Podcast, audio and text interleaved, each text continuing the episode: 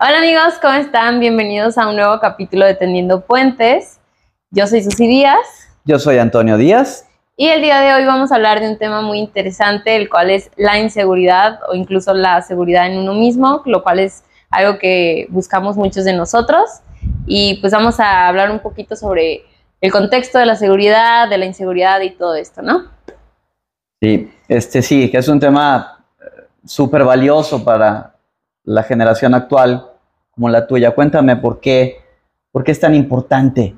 Yo creo que es muy importante para mi generación. Bueno, pienso que para todas las generaciones, pero especialmente para la mía, porque buscamos transmitirla y tenerla, ¿no? Es muy fácil sentirnos inseguros en muchos contextos y vemos a gente tal vez pretendiendo tener seguridad, porque existe mucho esto, que es como esa falsa seguridad, cuando aparentas que, eres, que tienes y todo eso, y eso crea como un personaje de ti y ya, y no sabes si esa es una seguridad genuina o falsa, llena de como la fachada que habíamos comentado antes, ¿no? Entonces yo creo que para mi generación es muy importante tener esa seguridad o al menos alejarnos de la inseguridad porque siento que eso nos hace pues sentir menos, nos hace sentir menos obviamente el sentir que somos inseguros nos hace sentir por debajo de los demás y queremos sentir este, esta sensación de que estamos pues al nivel o incluso eh, muchos buscan sentir que están por encima de, ¿no? Y es ahí cuando puede ser peligroso, como que no sabemos entonces, o sea, si busca ser más o, o qué, ¿no? ¿Qué es lo que realmente uno busca? Sí, entiendo.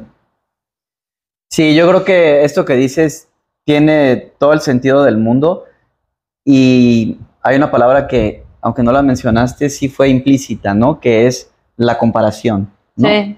La comparación siempre eh, acentúa y potencia la inseguridad en uno mismo, ¿no? Cuando yo me empiezo a comparar con los demás, cuando yo veo que otros tienen y yo no, cuando yo veo que otros hacen y yo no, cuando veo que otros llevan una especie de carrera que va más rápido que la mía, y lo más triste de todo es cuando yo veo que otros aparentan y yo no. Es decir, yo, yo, yo puedo llegar inclusive a comprar como real una cosa que nada más es una fachada, como platicábamos la vez pasada, ¿no? Y eso solo me genera inseguridad. Claro. Eh, yo creo que aquí es muy importante saber observar y conocerse uno mismo, ¿no? Eh, ¿Qué es importante para ti? Si hablamos de, carrera, bueno, ¿cuál es tu ritmo? ¿Qué carrera es la que tú llevas? Corre tu propia carrera. Ve por tus propias aspiraciones, por lo que para ti valga la pena, no por lo que otros vayan dictando, ¿no?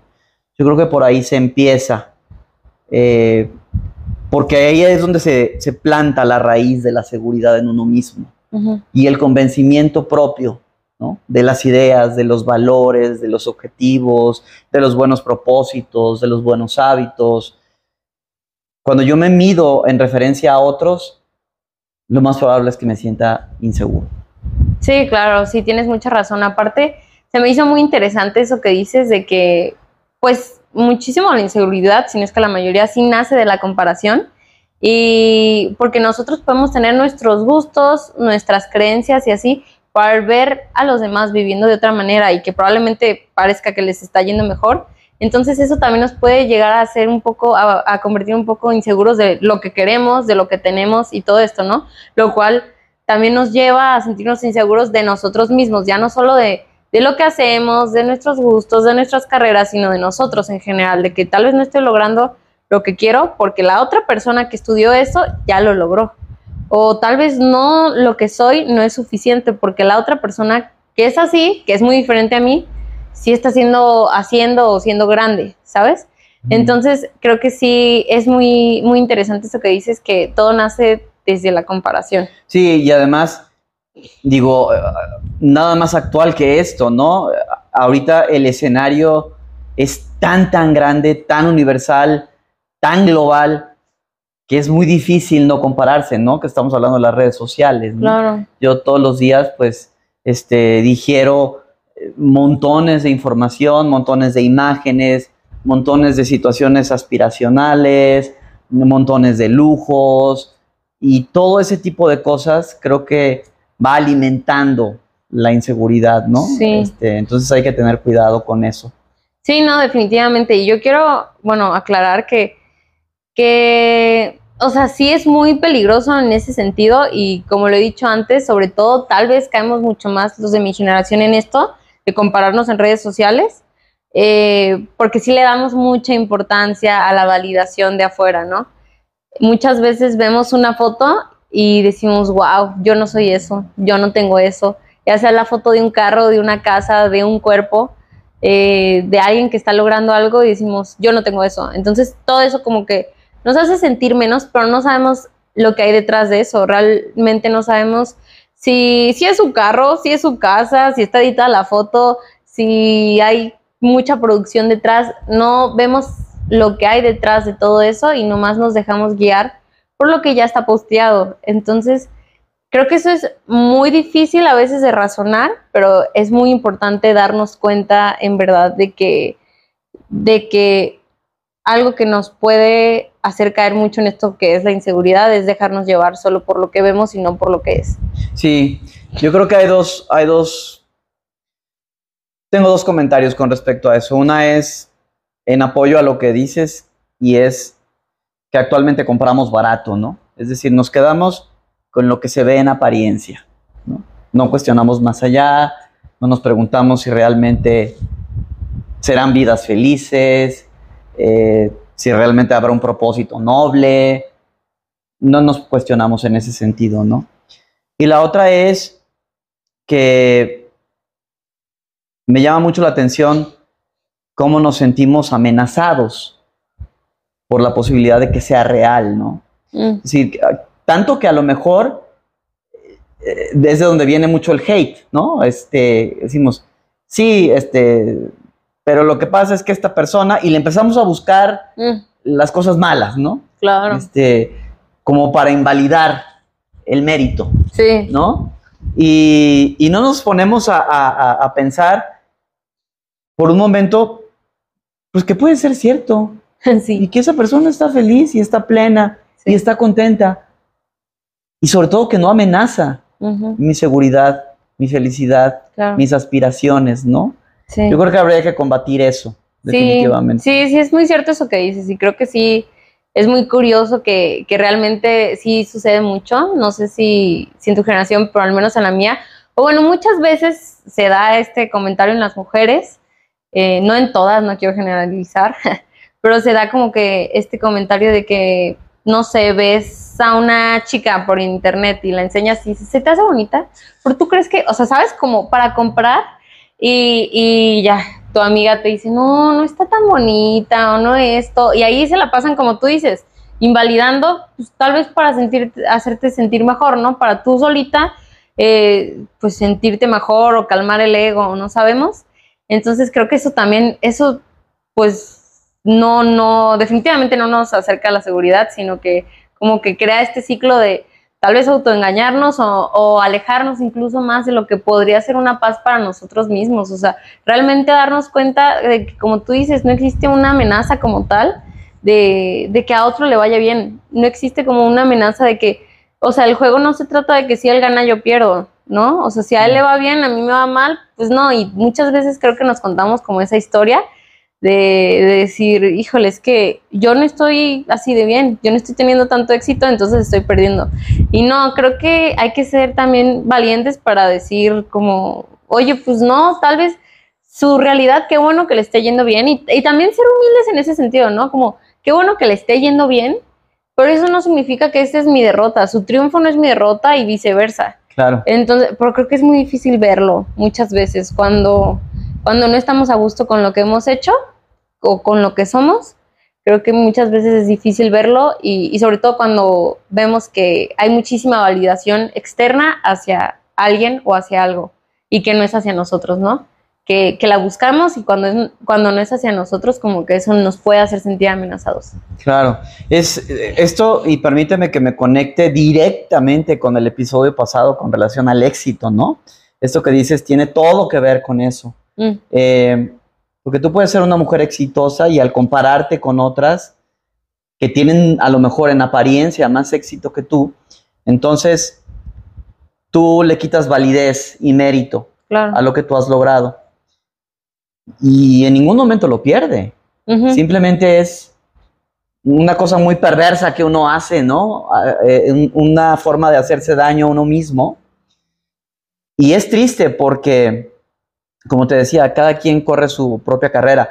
En el caso de las mujeres, bueno, está todo, además es toda esta faramaya de, pues, de la apariencia física, ¿no? Del arreglo personal, de, de la moda, eh, pero los hombres también tenemos nuestras inseguridades, ¿no? Este, de repente, yo he escuchado conversaciones en donde pareciera que la seguridad viene de tener a la novia más guapa, por ejemplo. mm, Y es una cosa súper, súper, súper torcida, ¿no? sí, Este, porque pues nada tiene que ver. Es decir, tú puedes traer a la novia más guapa del mundo y tener una relación que no vale dos pepinos, ¿no? que estás todo el tiempo de la greña como perros y gatos y que en realidad no te hace feliz. ¿no? claro. Pero es otra vez cuidar la fachada, cuidar la apariencia y seguirnos comparando. No soy feliz en mi relación, pero traigo la novia más guapa. Es triste. Sí, sí, sobre todo creo que eh, todo esto, como tú dices, de por querer tal vez demostrar seguridad o demostrar algo como de que, que yo tengo, a, no sé, al novio más guapo o la mejor ropa o todo esto, creemos que eso tal vez va a elevarnos y, y vamos a ser más grandes o, o al menos así nos van a ver los demás. Pero ¿qué pasa cuando lo tenemos, no? ¿Qué pasa cuando lo conseguimos y que vemos que no nos llena? Que, que está ahí el vacío. Sí, claro, Entonces ahí es cuando dices, híjole, ¿qué, ¿qué hago ahora, no? claro. ¿Qué hago ahora si ya tengo los seguidores? ¿Qué hago ahora si ya tengo la casa, la ropa, el físico o algo así? Pero no, realmente, ¿qué, qué era lo importante para mí? Entonces creo que eso también eh, nos va alejando de nosotros, ¿no? De nosotros, de lo que queremos, de lo que, o de descubrir qué es lo que queremos, porque Exacto. muchas veces no sabemos qué es lo que queremos Ujú. creemos saber qué es lo que queremos, pero a la hora de que llega descubrimos que no es así. Entonces todo eso también puede alejarnos y es un camino medio peligroso y, y entre más este, nos estamos enfocando en afuera, afuera, afuera, pues menos nos enfocamos en lo de adentro y llega un punto en el que todo eso puede colapsar, ¿no? Sí, claro. Sí, es como vivir vidas ajenas, ¿no? Uf, sí. Uy, sí, y creo que esto se da mucho, como te digo, en, en mi generación con todo esto de las redes, o tal vez en otras generaciones también, espero que, que en las próximas ya no tanto. Me gustaría que hubiera como que este, esta reflexión también para las generaciones más, más chicas, de que, pues sí, que muchas veces como que nos la pasamos viviendo para los demás como si fuera un show y tienes que aparentar y tienes que verte bien y tienes que, porque si no, ¿qué van a decir los demás? ¿Qué van a pensar de ti? Que eres débil o que no haces o que no Sí. tienes. Sí. Sí, aquí hay un, hay un tema bien interesante que yo quisiera abordar muy brevemente, ¿no? Que en donde, que es el único contexto en donde yo siento que es válido fingir. Mm, Fingir, y, y es una palabra muy fuerte, pero, pero verás por qué. Eh, creo que a veces el proceso de la seguridad se puede invertir. mm, Es decir, este dice en inglés fake it till you make it, ¿no? Este, fíngelo hasta que lo consigas, ¿no? Es complejo. Pero tiene que ver con la identidad. Tú estás en una situación en donde te sientes insegura o inseguro y te haces una pregunta. ¿Cómo se conduciría una persona segura de sí misma en esta circunstancia? mm. Te respondes interiormente y lo aplicas. Sí. Entonces dices, ok, voy a ser esa persona en este momento. ¿Sí? No es dejar de ser tú, ¿no? Es aplicar el conocimiento que uno tiene para irse insertando con más gracia en circunstancias que nos ponen a prueba y que nos hacen sentir inseguros. mm, Si tú te preguntas eso, ¿cómo se conduciría una persona segura de sí misma en este contexto? Es más probable que tu ansiedad y tu nerviosismo y tu inseguridad bajen dos o tres rayitas, Claro. ¿no? Pero sí tienes que dejar a un lado toda esa táchara mental Claro. que va transcurriendo. Creo que en esa circunstancia y con muchos asegúnes es donde yo diría que tal vez tenga algo de valor invertir el proceso y fingir que estoy seguro, Claro. porque el fingirlo me puede llevar a lograrlo. Claro, porque de alguna manera también, y se me hace muy importante esto que dices, porque también es como ir creando una versión de ti que tú quieres, ¿no? Como visualizar, bueno, yo he escuchado mucho esto y se me hace muy padre, antes no lo veía así, y si se visualiza tu mejor versión, y ta- tal vez ahorita no exista, tal vez no esté claramente, tal vez no, pues se te haga muy lejano eso, pero sí es como, aunque sea tu imaginación, visualízala y entonces finge, ¿no? Como tú dices, finge que eres esa persona, métete en el personaje, o sea, ahora sí que como si fuera un personaje, yo a veces a mí eso me ha ayudado, como que te metes en el personaje de que, a ver, esta es, esta es la versión de Susi que yo quiero crear, eh, que tiene estos hábitos, que tiene, que piensa así de sí misma, y vas viendo poquito a poco cambios, o sea, en tu manera de pensar, en tu manera de hacer las cosas, en tu manera, porque muchas veces mm, nos, nos quedamos encerrados en, es que yo soy así, es que yo soy así, y eso también puede mm, crear esa inseguridad, como ya aferrarnos al yo soy así, yo soy así, yo soy débil en esto, no puedo decir que no a esto, eh, esto es más grande que, que mis ganas o así, ¿no? Entonces todo esto que nos decimos a nosotros mismos puede ir eh, como creando, haciendo más grande esta inseguridad, ¿no? Claro. Entonces creo que sí es muy importante lo que tú dices, a veces como que eh, olvidarnos un poquito de lo que ahorita es, o sea, o lo que haya sido antes, y decir, a ver, bueno, ¿qué, qué es lo que quiero a partir de ahora? Visualizarnos y, y actuar como esa versión de nosotros mismos que queremos ver. Sí, fíjate que decía eh, Facundo Cabral, bueno, una persona que ya murió, un cantante, este, y poeta, y un gran pensador, decía algo en uno de los audios que le llegué a escuchar, decía algo que a mí se me quedó muy grabado. Decía más o menos, eh, ahora que estás solo y tranquilo, olvida lo que eres, porque eso es creación de los demás, Mm, y escucha tu corazón. ¿Qué quieres ser? Yo creo que es una pregunta que hay que hacerse. ¿no? Sí. Sí, y es que realmente, y hace poco también vi una frase que, que decía, realmente somos lo que hacemos cuando nadie nos está viendo para aplaudirnos o para criticarnos. O sea, muchas veces como que actuamos, como dijimos, o sea, actuamos para lo que digan los demás y pensamos que eso nos determina, pero realmente lo que somos es, es cuando estamos nosotros mismos trabajando con nosotros mismos, como teniendo ese momento de escucharnos, de pensar qué quiero, de pensar qué busco eh, y no tanto por los demás, no tanto por lo que vaya a parecer, ¿no? Por las expectativas de otros, ¿verdad? Así es. Ok. Y bueno, pues también estamos eh, queriendo tocar el tema de los contextos de la inseguridad en cuanto a la intuición versus la inseguridad, que yo sé que este es un tema un poco mm, difícil porque muchas veces es, es, es complicado saber cuándo es tu intuición, cuándo saber escucharla y cuándo es de no, es que estoy siendo inseguro, estoy como, estoy haciéndome mis ideas porque ya creé esta inseguridad en mí. Y esto puede aplicar para muchas cosas, tanto para relaciones como para, pues, o sea, sí, cómo te relacionas tú con, con las personas. Entonces, ¿tú qué opinas de la intuición contra la inseguridad? Sí. Son dos cosas totalmente diferentes, ¿no? La intuición es sabia por, por definición prácticamente. La inseguridad, pues es eh, algo que hay que combatir, ¿no? Eh, y depende mucho del contexto, ¿no?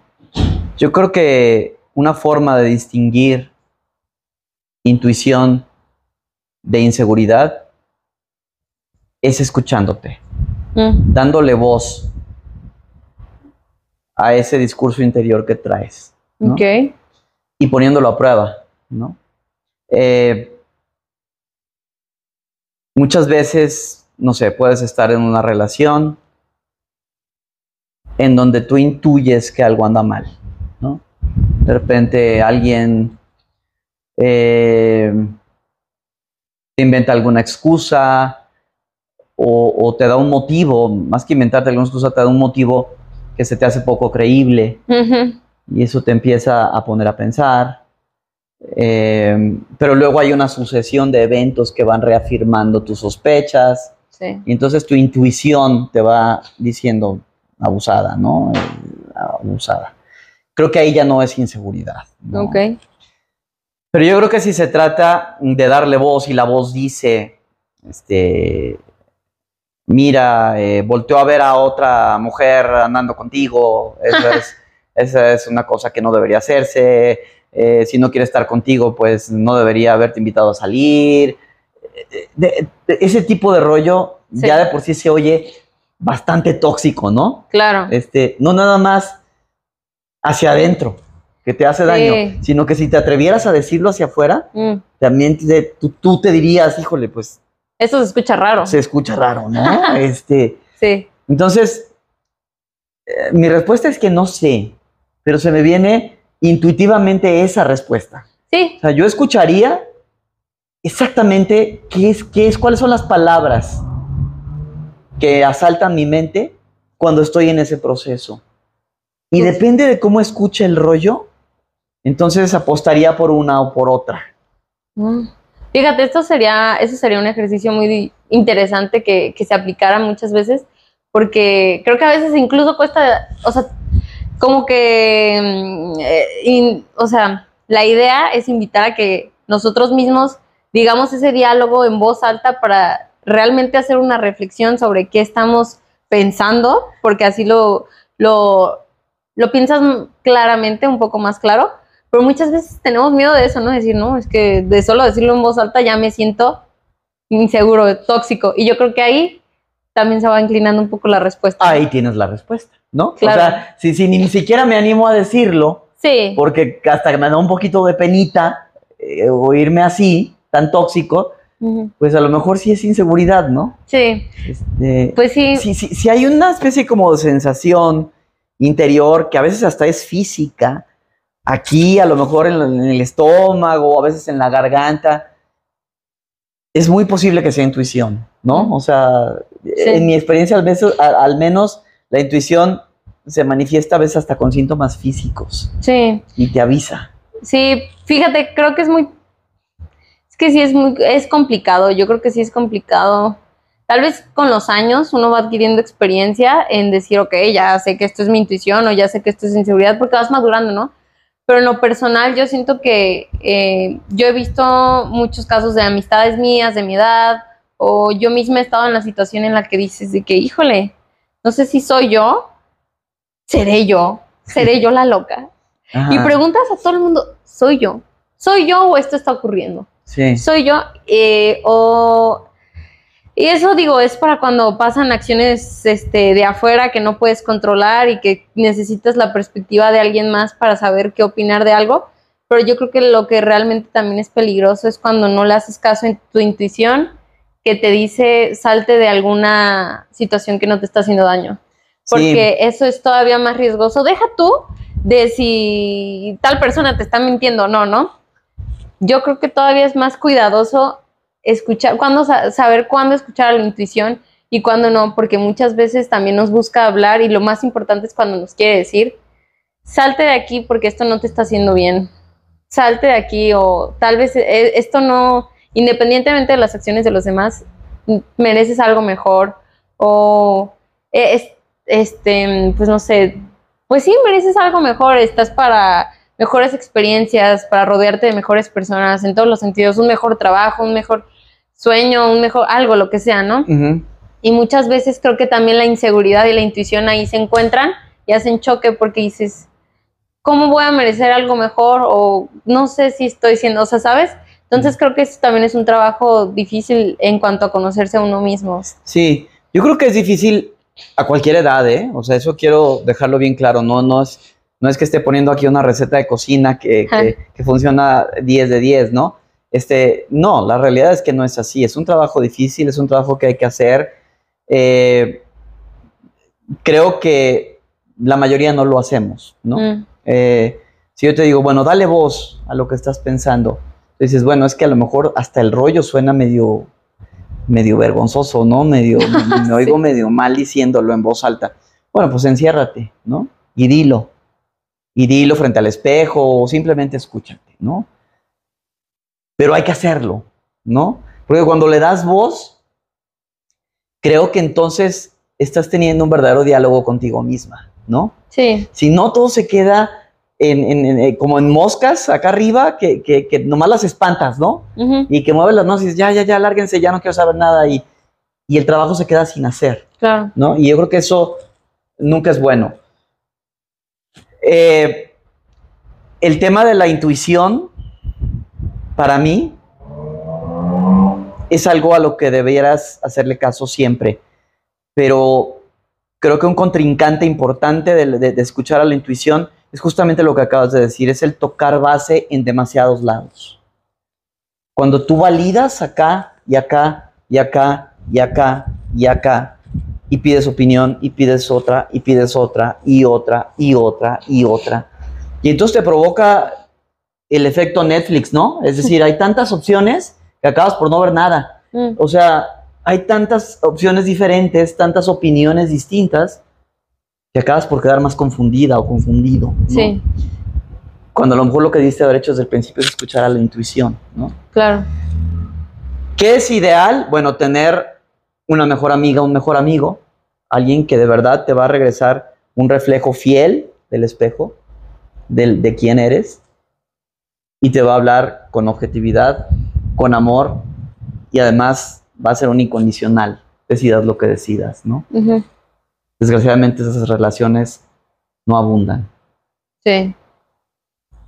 Sí, y realmente es, es interesante lo que dices porque creo que muchas veces el camino a, a la seguridad, uno de los caminos a la seguridad es precisamente esto que decimos, ¿no? Alejarnos un poquito del, bueno, ¿y tú qué opinas de esto?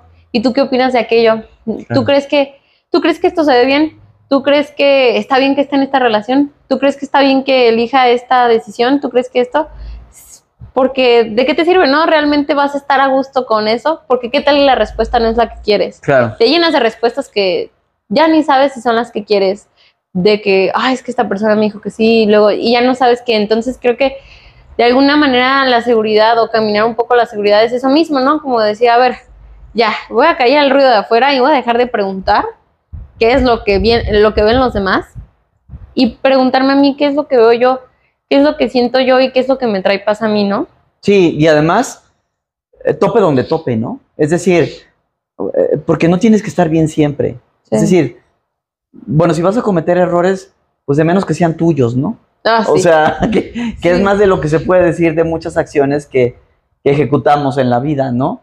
Eh, y vuelvo al, al- al mismo tema de, de, eh, fake it till you make it, ¿no? Es, si tú te preguntas, bueno, ¿cómo se conduciría una persona segura de sí misma en esta circunstancia? ¿Preguntaría tantas veces y a todas estas personas? ¿O se lo preguntaría a sí misma y tomaría una decisión? Claro, Generalmente la respuesta va a ser la segunda, sí, ¿no?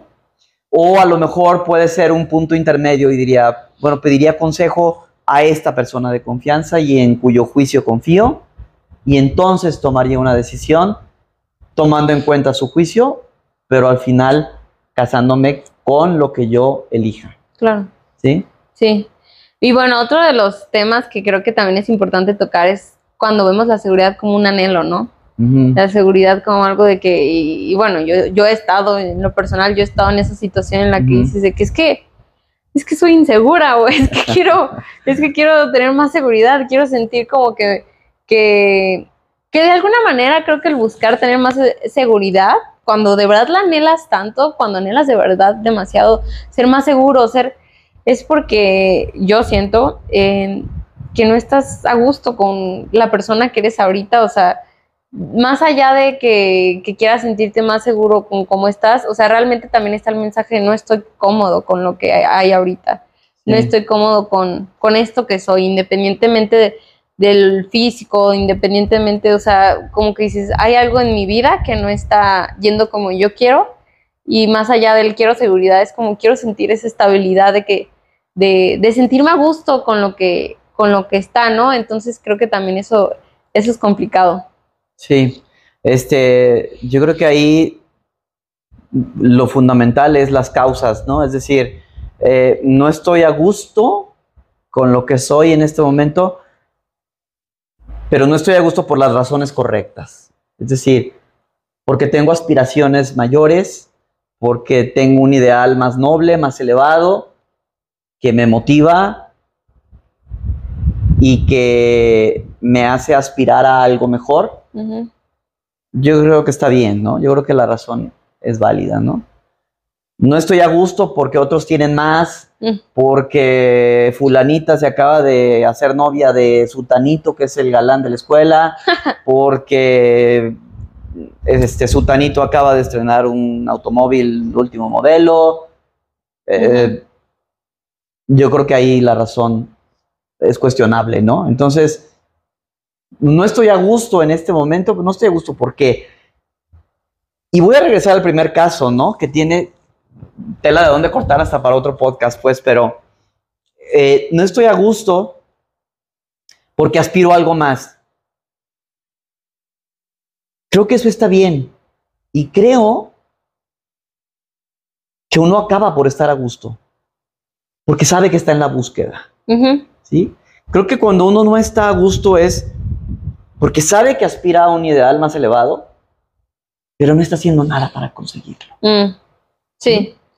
Si tú estás en acción, si tú estás en movimiento y estás caminando, aunque estás dando pequeños pasos cada día para alcanzar ese ideal, no hay forma de que no estés a gusto. Claro. Sí. ¿Sí me explico? Sí, sí, sí. Porque la felicidad y la seguridad está en la constancia del proceso. Sí. ¿no? Y si tú eres constante y no te traicionas y luchas por el ideal, pues es más difícil que no lo logres a que lo logres. Sí. ¿Sí? Y eso te da por sí solo para estar contenta y segura de que vas en el camino correcto. Claro, entonces creo que, que pueden haber entonces, como, como estamos diciendo, dos razones tal vez por las que no estás a gusto contigo o no estás feliz con lo que está pasando ahorita, ¿no? Uno, porque quieres algo y no estás haciendo nada por conseguir ese algo. O dos, porque lo que haces sientes que no está validado por los demás o que no es como lo que los demás ven valioso. Exactamente, o sea, lo que, que, es lo mismo, pues. Pero cuando vives para afuera, cuando vives sin haciendo algo que tal vez no es reconocido por los demás, o cuando ves que hay cosas que son reconocidas y no son las que estás haciendo. Entonces creo que esas dos cosas puede que te estén alejando de, sentirte feliz, ¿no? exitoso, seguro, tranquilo y en paz, ¿no? Que sí, porque es como tú dijiste, cuando sabes que estás haciendo algo, cuando tienes determinado qué quieres, que eso también ha de ser pues, difícil muchas veces porque eso también va cambiando cuando, cuando estás seguro de lo que quieres y estás haciendo algo para conseguir lo que quieres, estás tranquilo, independientemente si ya llegó el resultado o no. Estás tranquilo porque sabes que estás trabajando por eso. Pero cuando lo que quieres es algo y no haces nada para conseguirlo, ahí estás mal, ¿no? O sea, estás, te sientes, te sientes pues frustrado, te sientes confundido, triste, desmotivado o cuando ves que lo que todo el mundo aplaude no es lo que tú quieres. Sí, y es además entras en un estado de anhelo o de aspiración permanente, ¿no? Que, que, que te pone muy mal, ¿no? Sí. Es decir, porque eh, a pesar de que aspiras a algo, pues estás estancado. Claro. Porque no hay movimiento. Sí. Entonces, de las peores cosas que nos puede pasar, pues. Sí, no, y aparte, pues, también de alguna manera creo que es muy triste porque también vas tumbando todos tus logros. O sea, al ver, al anhelar algo que no tienes, este, que sueños que igual y no son los tuyos, pero que están siendo exitosos. Me acuerdo que una vez me llegó a pasar un, un tiempo, yo estuve muy frustrada porque yo veía eh, a, a, una chica que estaba cumpliendo su sueño y yo decía, eh, no, es que está siendo, está siendo exitosa, está creciendo y ves que la gente lo reconoce y ves que lo está logrando y así. Pero ese sueño no tenía nada que ver conmigo, no Sí. tenía nada que ver con mis gustos y no tenía nada que ver con lo que yo quería. No era lo que tú. Ajá. Sí, no, o sea, ni la preparación que ella hizo yo la hubiera hecho, Ajá. ni el camino que ella tomó yo lo hubiera tomado. Desde antes yo no hubiera tomado esa decisión, solo anhelaba ese éxito, anhelaba Sí. ese reconocimiento, anhelaba la validación y eso me hizo alejarme de mí mucho. Eso me hizo alejarme un tiempo de mí porque llega un punto en el que ya ni siquiera sabes si lo que estás haciendo, por más valioso que probablemente inspires a muchas personas, probablemente estés haciendo algo bien, pero te vas alejando de lo que quieres y te vas alejando de lo que realmente te apasiona porque te enfocas demasiado en que los demás lo admiren o en que los demás lo validen, en que, en que sea escuchado, ¿no? Sí, sí, entiendo. Entiendo. Sí, y, y yo creo que ahí tiene mucho que ver el trabajo pues, personal que a lo mejor tú hiciste para darte cuenta, bueno, últimamente a mí qué me importa, ¿no? Si esta persona tiene éxito en algo que a mí ni me interesa, ni me gusta, ni me atrae, ni es algo a lo que aspire, ¿no? Claro. Yo creo que sí hay que ser humildes para decir, bueno, uno va desarrollando filtros, ¿no? Y entonces observa el éxito ajeno y dice, a ver, voy a seleccionar con qué me quedo. Para ser más concreto, vamos a suponer que yo digo, bueno, me quedo con su consistencia, me quedo con que no falla un día, para hacer lo que quiere, para conseguir lo que quiere, lo que quiere conseguir, ¿no? Me quedo con su disciplina, ¿sí? Me quedo con la forma en que se conduce eh, cuando tiene tentaciones que la pueden desviar de su camino. Ah, eso está muy bien. Sí, claro. Sí, puede ser que el resultado que ella logra, pues no sea lo que yo aspiro, pero el proceso de ella es valioso y lo voy a rescatar. Claro. ¿Sí me explico? Sí, Y voy a hacer mío lo que me venga bien. sí. lo que sí aplique para mí. Yo creo que hay que desarrollar un filtro así de refinado, ¿no?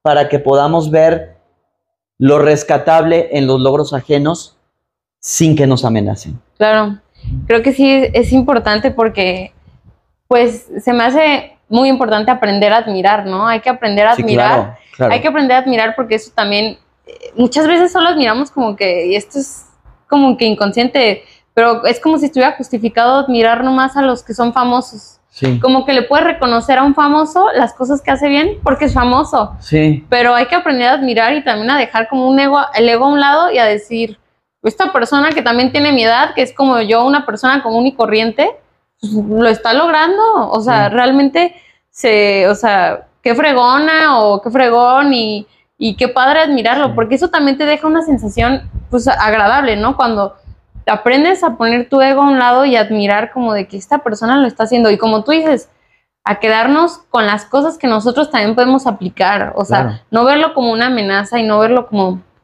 es que su brillo va a pagar el mío o es que su éxito va a alejar, va a impedirme a mí tener un éxito, sino como decir, ok, ¿qué puedo aprender de esto, no? Como que puedo sacar de esta experiencia su, sí, su, su determinación, su disciplina.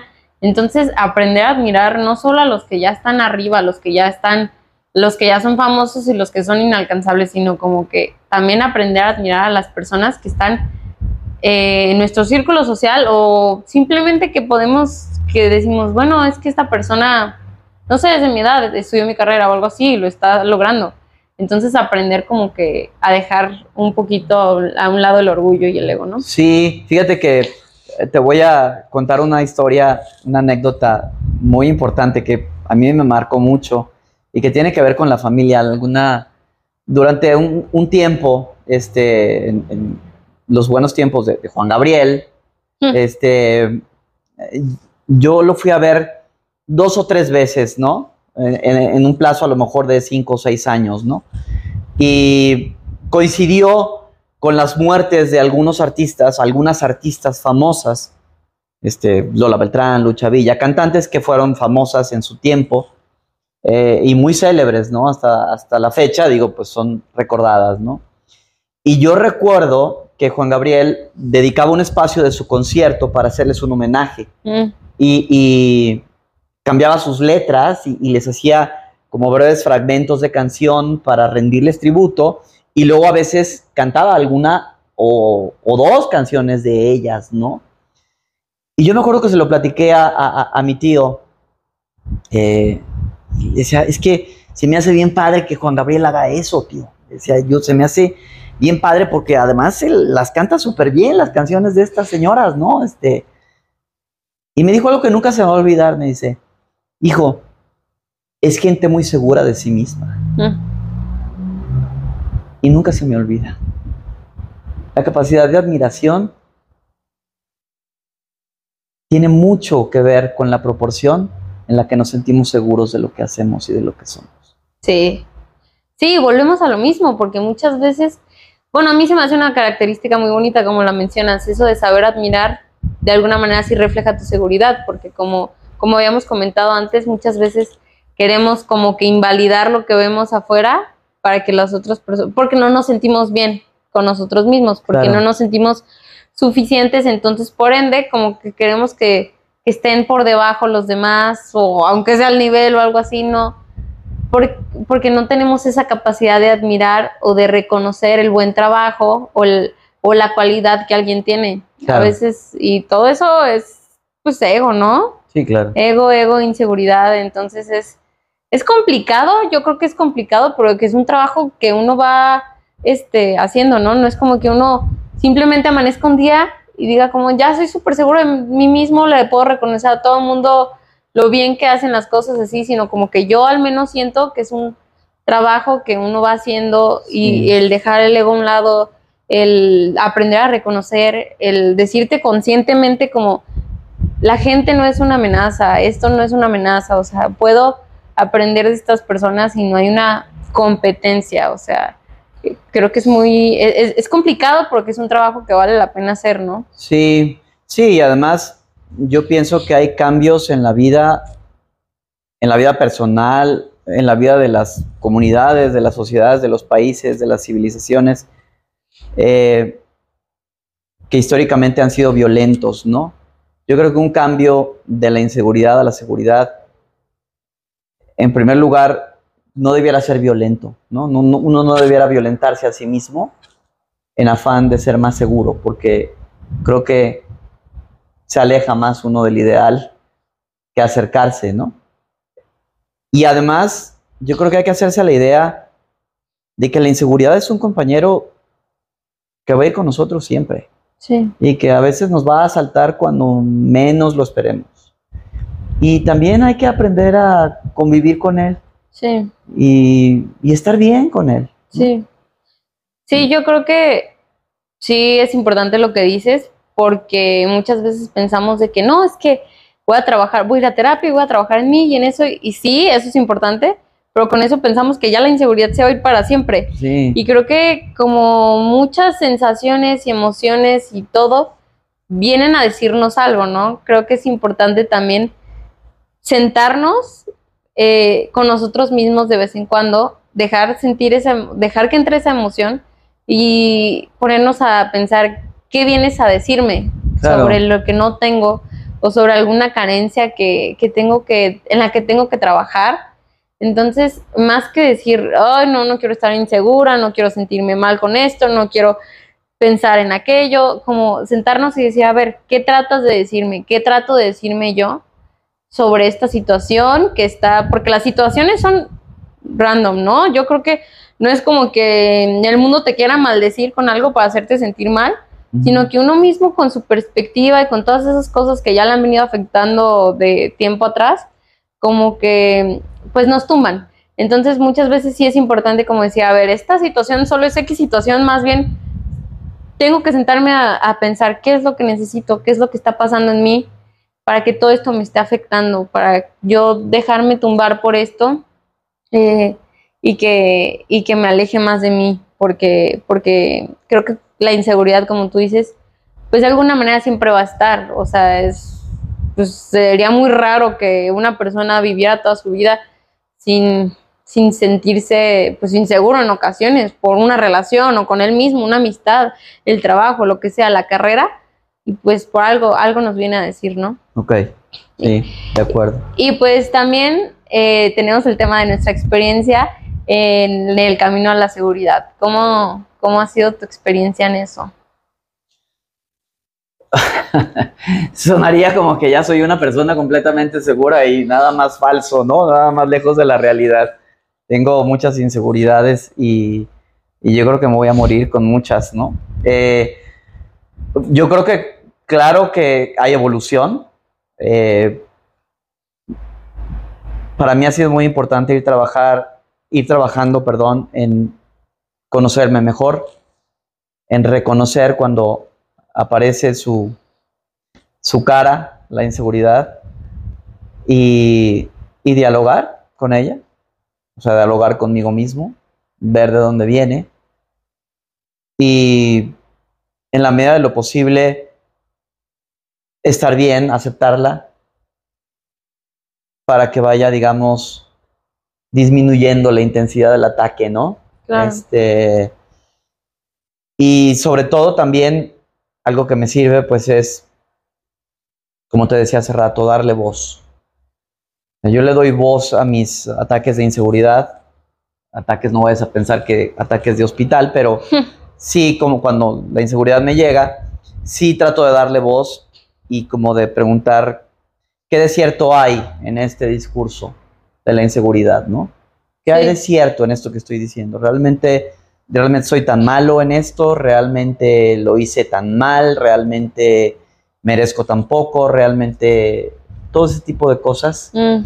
Eh, me las cuestiono, me las pregunto y lo trato de responder, ¿no? Y generalmente la respuesta es no.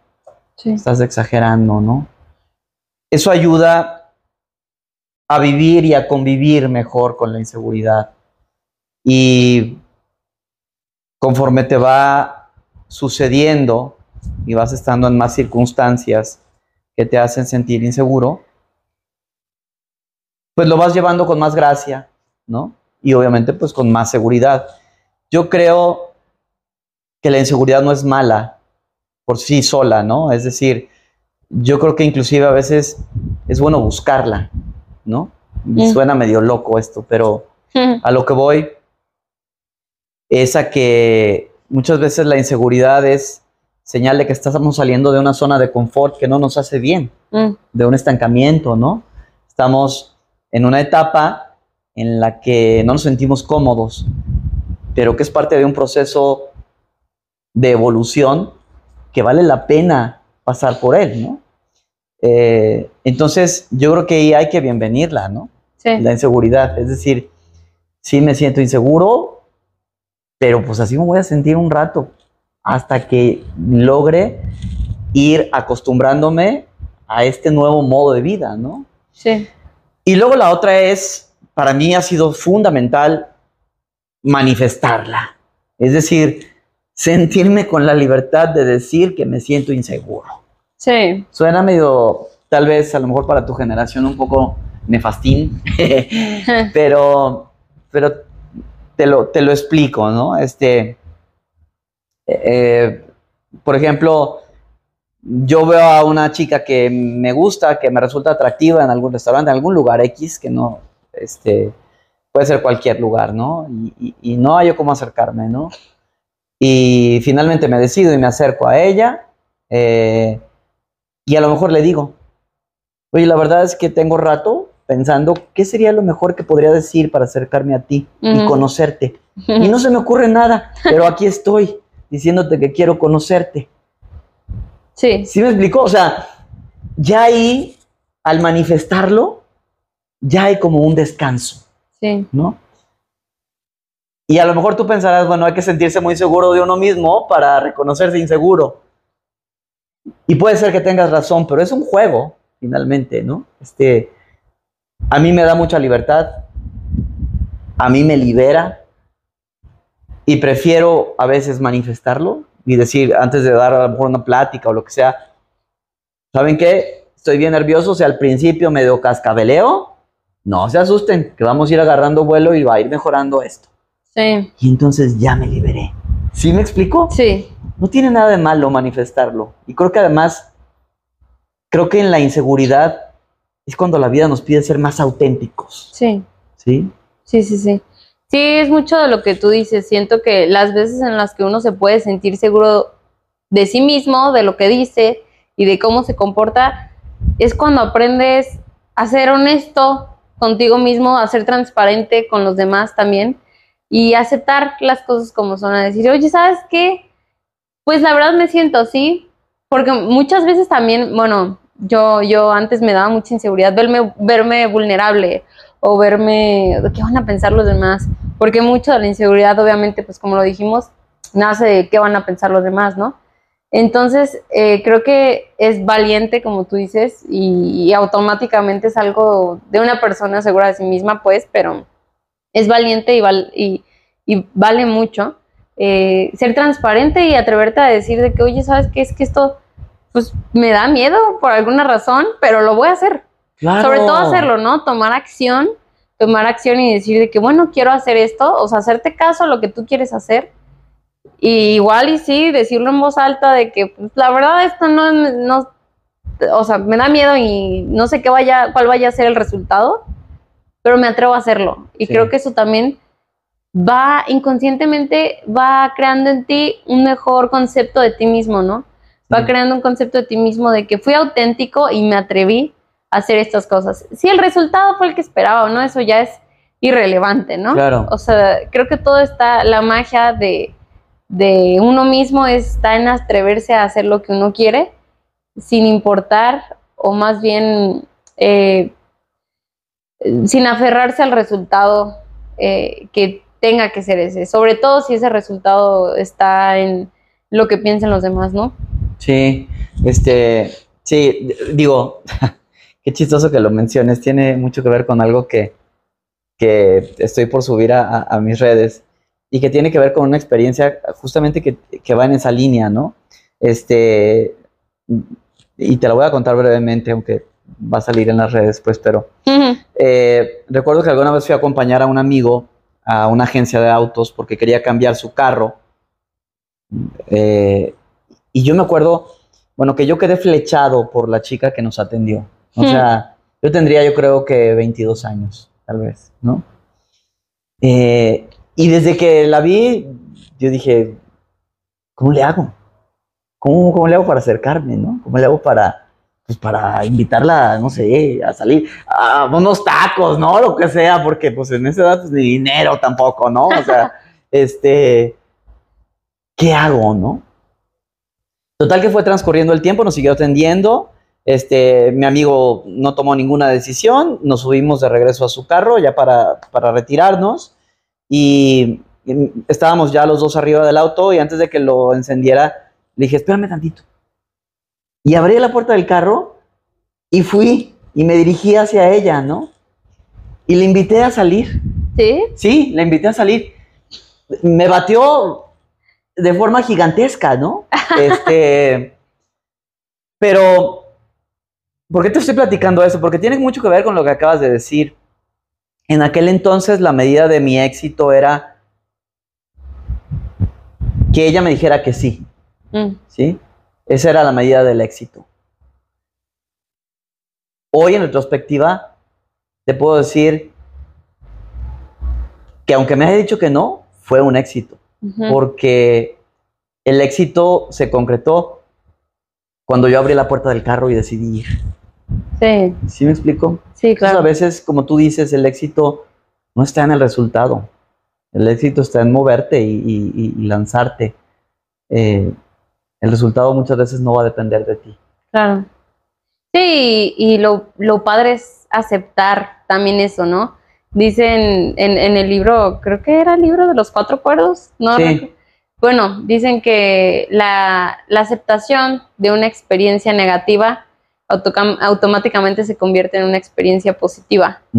Cuando sueltas ese control, ese querer que el resultado salga como tú quieres o que esa reacción de la otra persona sea la que tú buscas, automáticamente se convierte en algo positivo porque sueltas y ya dices, bueno, hice lo que hice, hice lo que estaba en mis manos y todo eso, y, estoy a gusto con lo que hice, y estoy a gusto con que me atreví, y estoy a gusto, eh, empiezas a tener este concepto de ti, de que te atreviste y todo esto, ya independientemente del resultado. Entonces, eso mismo se me hace muy padre, como que cuando aceptas lo que es, cuando aceptas sea una sea un acontecimiento negativo, automáticamente se convierte en algo positivo. El aceptar realmente te, te suelta mucho y te ayuda a, pues, a sentirte tranquilo, ¿no? Te regala ese, te da ese regalo que es la paz. Claro, claro.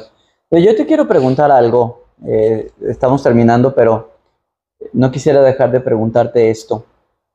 ¿Cómo ya me mencionaste lo importante que es para tu generación la seguridad? Y claro que lo es para todos, pero para tu generación en particular, ¿no? Con tanta información y tanto comparación, es todo un tema. Eh, ¿Hay alguna forma que las generaciones que venimos antes que, que ustedes eh, podamos verdaderamente tender puentes hacia, hacia su generación y ayudarlos y, apoyarlos? Eh, obviamente me refiero a la gente que, te quiere, ¿no? Este, mm.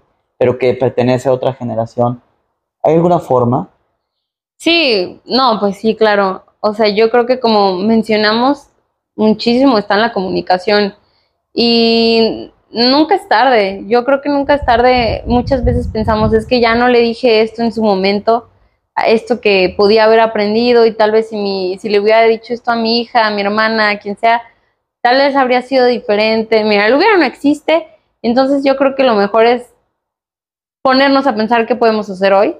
Y claro que vale mucho siempre tener a alguien, o sea, nunca es tarde y tener a alguien que te escuche y que hable contigo y te diga, oye, sé que ahorita tu mundo parece que, que esta es la verdad absoluta, que lo que estás viviendo parece que es la verdad absoluta, pero hay más allá y, y no tienes que, que compararte, no, no sientas una amenaza, no sientas que el mundo se te acaba porque el otro tiene éxito y tú no, que el mundo se te acaba porque no te están validando tus emociones o tu apariencia o tu lo que sea. Entonces yo creo que la comunicación es muy importante, sobre todo porque pues las generaciones más grandes ya han vivido eh, esto en, experiencias, igual y no siempre se tienen las palabras adecuadas, pero mínimo a veces contar experiencias ayuda o, o, decir, pues sí, una vez me pasó esto y nomás te quiero decir que el mundo no se acaba por esto que vas a estar bien, que te enfoques en ti, que, que tu seguridad nace en ti, en escucharte a ti, en escuchar tu diálogo interno, en manifestarlo y en seguir tu intuición, confiar en ella, ¿no? Yo creo que eso sería. Oye, y, y, qué tan qué tan abiertos están los oídos de tu generación para escuchar a, a mi generación? O sea, qué tan ¿Qué tanto es la dinámica? Eh, ni, idea tienen de por lo que estoy pasando, mejor que se callen. ¿O qué tanto es realmente, oye, qué onda? ¿Ustedes cómo le hicieron para esto? Claro, yo creo que todos siempre, aunque no lo busquemos o aunque no lo manifestemos con palabras, todos queremos la solución o algún consejo y sabemos que la experiencia beneficia, ¿no? la experiencia beneficia y claro que todos queremos pues un consejo. Si es complicado, depende de la relación de cada persona pues con sus papás. Hay veces en que no vas a querer escuchar a papá, al tío, no sé, lo que sea, porque muchas veces se puede tomar como regaño. Y creo que eh, para crear ese puente se necesitan de las dos partes, eh, pero tal vez el inicio, eh, bueno, más bien el inicio del puente es este, iniciar con un buen diálogo. Oye, buscar la manera de que no suene como un regaño, buscar la manera de que no suene como un yo tengo la razón, no sabes nada o así, ¿no? Sino como un, pues te veo batallando con esto, no lo sé. Claro que nosotros, pues yo considero que todos tenemos la apertura de escuchar cuando nos sentimos mal por algo y, y si no, a veces se necesita paciencia porque el aprendizaje a la experiencia tal vez es a veces la única manera para abrir los ojos. No siempre las palabras son las indicadas, a veces sí, sí ha pasado que dices, ¿cómo le digo? Yo he escuchado, yo he estado en esa situación en la que dice, ¿cómo le digo que esto no está bien? ¿Cómo le digo que esto no le conviene? Y estoy segura que a muchísimos papás les han pasado o a muchísimos mayores les han pasado el decir de que, ¿cómo le digo que esto no tendría que ser así? Que podría hacerlo mejor o así, sin que suene a regaño. Y muchas veces es solo decirlo, animándote a decirlo de una manera que no suene a regaño, y otras veces la verdad es dejar que la persona viva la experiencia, porque a veces sí es, sí es necesario. Muchas veces sí he estado en ese camino que hasta yo misma le he dicho a mi mamá, mamá, déjame equivocarme. Si para ti esto es que me equivoque, déjame equivocarme, porque prefiero quedarme con mi, ah, pues me dolió, pero aprendí, a no vivirlo. Entonces creo que eso también es como el puente, la aceptación de, la vida de la otra persona, de que muchas veces vamos a tener que dejar que la otra persona tome ese camino y, vivir con eso. Y como, como lo dije antes, la aceptación de una experiencia negativa a veces la convierte automáticamente en algo positivo. Ok. Muy bien. Pues bueno, creo que estos son todos los temas. Si tienen alguna duda, alguna inquietud, sugerencia que nos quieran recomendar sobre este tema que es tan amplio, claro que estamos abiertos a, ello. Em, ¿Algo que quieras agregar? No, bueno, es que este tema daría para muchas horas, no, no tenemos suficiente tiempo.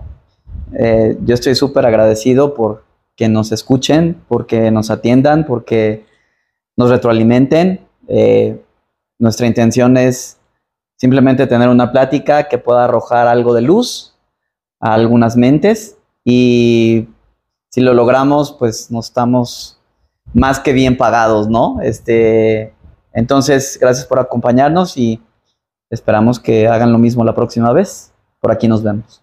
Así es, nos vemos en el próximo capítulo y gracias por escuchar. Hasta luego.